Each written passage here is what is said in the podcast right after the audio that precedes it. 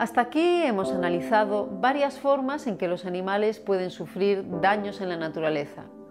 Condiciones climáticas, desastres naturales, enfermedades, parasitismo, hambre y sed, estrés psicológico, accidentes o conflictos con otros animales de diferente o de su misma especie son fuentes de constante sufrimiento y en muchas ocasiones de muerte prematura para los animales en la naturaleza. En este vídeo, que es el último que trata esta cuestión, veremos algunos ejemplos de daños físicos que los animales sufren de manera común en el mundo salvaje. Los daños físicos suponen una de las amenazas más frecuentes para los animales que viven en la naturaleza. En ocasiones pueden provocarles la muerte de forma directa. Otras veces los animales mueren indirectamente a causa de las lesiones que sufren, por ejemplo, cuando éstas reducen su capacidad de encontrar comida o de evitar a los depredadores.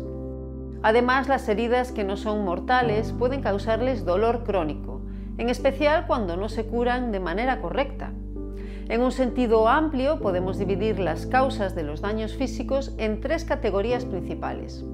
Conflictos con otros animales, daños provocados por condiciones climáticas extremas y desastres naturales y accidentes. En vídeos anteriores hemos visto los daños que sufren los animales por los dos primeros tipos de factores. Aquí examinaremos los causados por accidentes. Los animales que viven en la naturaleza están expuestos de manera continua a accidentes. Muchos de ellos se deben a caídas, a hundimientos de madrigueras o a choques. Se dan muchos casos de aves que se estrellan contra los árboles, elefantes que quedan atrapados en pozas, ciervos que se perforan los ojos con ramas medio caídas o ardillas que caen de los árboles.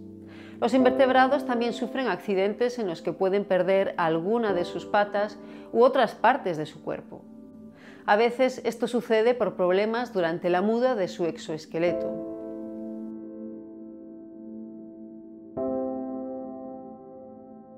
Muchos animales sufren daños por aplastamiento que pueden ocurrir de distintas maneras. Por ejemplo, las rocas o las ramas de los árboles pueden caer sobre ellos. También algunos animales pueden pisar de manera accidental a otros más pequeños. En las colonias de pingüinos, los machos pueden aplastar de manera accidental a las crías. El tipo y grado de daño por aplastamiento depende de la intensidad de la fuerza. Podemos encontrar desde contusiones menores hasta hemorragias graves, fracturas o rotura de órganos internos.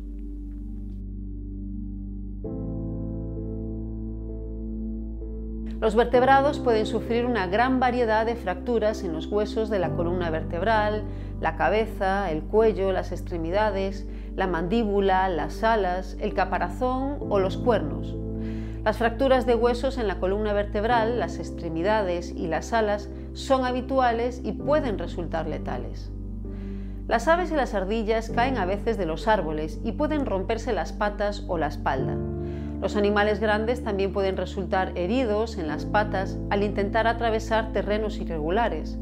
Se han observado casos de morsas que caen desde lo alto de acantilados, a menudo en gran número.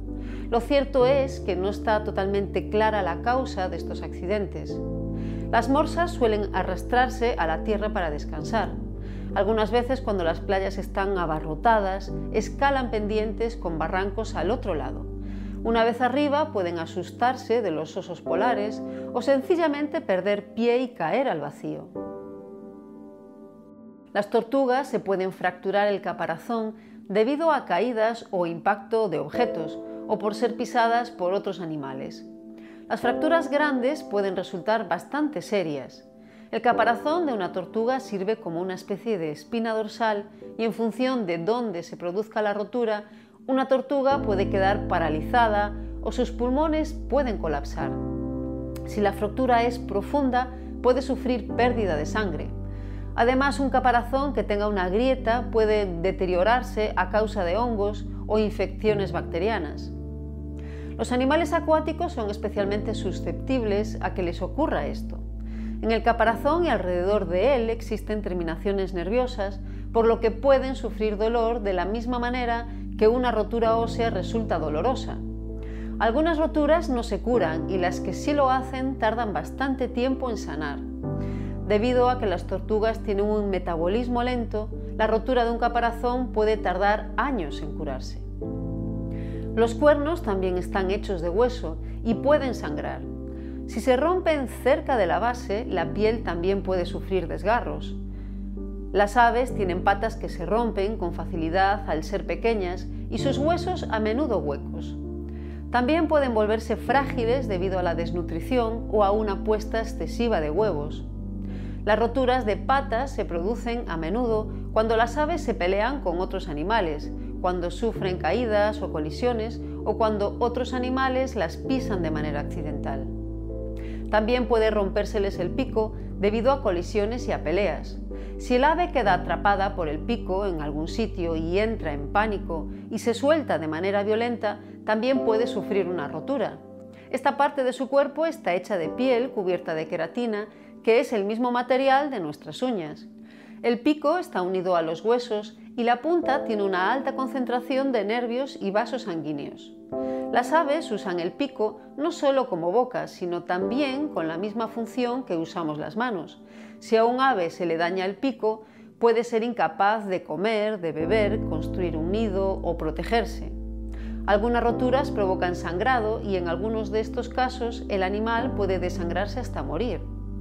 El pico dañado puede llevar también a problemas en la respiración y en las fosas nasales. Un ave herida podría tener que comer solamente comida blanda, lo cual provocará que le resulte más difícil sobrevivir en la naturaleza.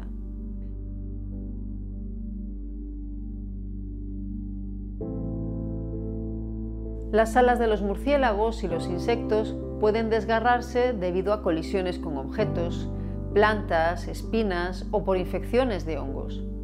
En los murciélagos el desgarro de las alas es un daño importante y puede causar pérdida de sangre. Estas lesiones pueden sanar por sí solas, pero afectan a la capacidad de vuelo y en ocasiones lo impiden por completo.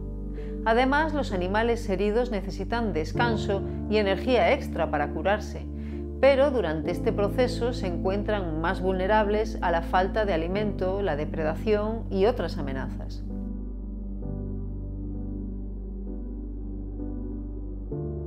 Los animales pueden sufrir daños en los ojos por objetos extraños o punzantes o debido al humo. Una forma habitual de sufrir estas lesiones es chocándose con las ramas de los árboles.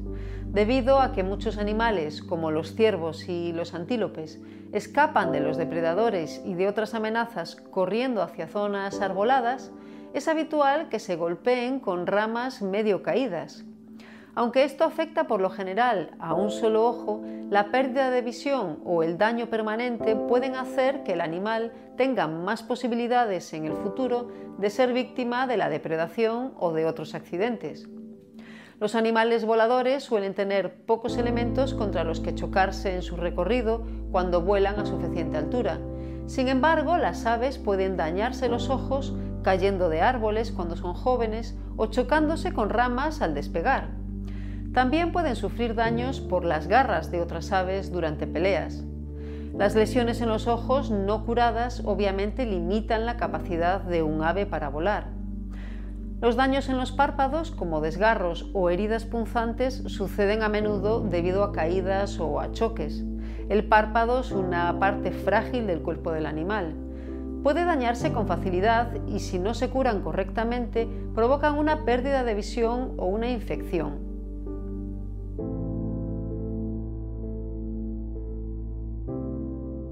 Algunos animales pueden perder partes de su cuerpo como extremidades y antenas debido a accidentes o a peleas, pero muchos de ellos las pierden debido a la autoamputación. Por ejemplo, cuando se encuentran en peligro, los pulpos pueden amputarse los tentáculos, los lagartos la cola y las arañas las patas. Esto puede suceder cuando se les quedan atrapados en alguna parte en peleas con otros animales o para evitar que el veneno de una picadura se extienda por su cuerpo. La autoamputación puede producirse también en situaciones no peligrosas. Por ejemplo, puede ser una respuesta al dolor causado por una herida. La pérdida de una extremidad puede resultar especialmente grave para los insectos saltadores, como los grillos. Otros animales, como por ejemplo los cangrejos, pueden arreglárselas bien sin una pata, pero la pérdida de una pinza o de una antena podría afectar de manera importante a su capacidad de sobrevivir a peleas con otros animales y de explorar su entorno buscando refugio. Algunos vertebrados tienen cierta capacidad regenerativa, como los lagartos que regeneran la cola, los peces a los que les vuelven a crecer las aletas o las salamandras a las que les vuelven a crecer las extremidades. Los murciélagos pueden regenerar las alas y las orejas y los ungulados las astas. Sin embargo, las partes que vuelven a crecer pueden ser más pequeñas o más débiles. Además, es posible que no se regeneren en absoluto si el animal se encuentra bajo un gran estrés.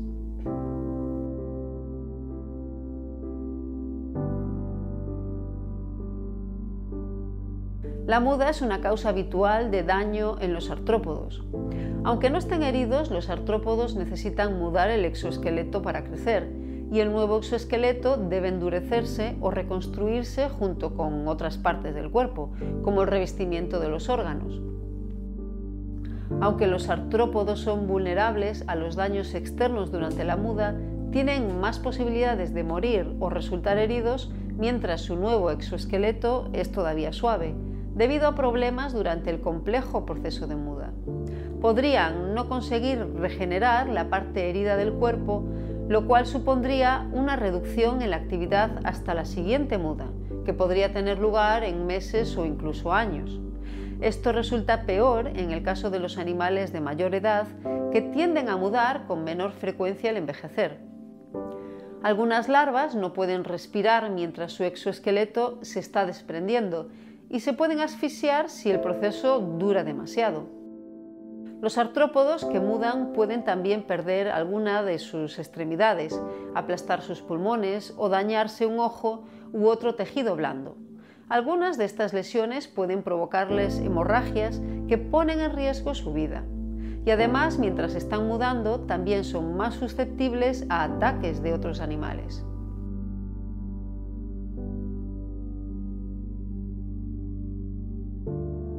Un animal dañado puede experimentar un intenso dolor y malestar. El dolor puede llevarle también a comportamientos que resultan peligrosos para sí mismo, como una reducción del consumo de comida y agua, lo cual provoca pérdida de peso, degradación muscular y alteración de la respiración. También pueden ser incapaces de comer o de beber lo suficiente para curarse de manera adecuada o incluso para seguir con vida. Es también probable que un animal herido sufra infecciones o distintos tipos de enfermedades. Sin tratamiento médico, una infección es el resultado natural de una herida en el mundo salvaje. Por otro lado, los tejidos dañados tienden a infestarse de parásitos. La infestación parasitaria puede resultar extremadamente dolorosa y provocar complicaciones adicionales como diarrea, vómitos y trastornos visuales.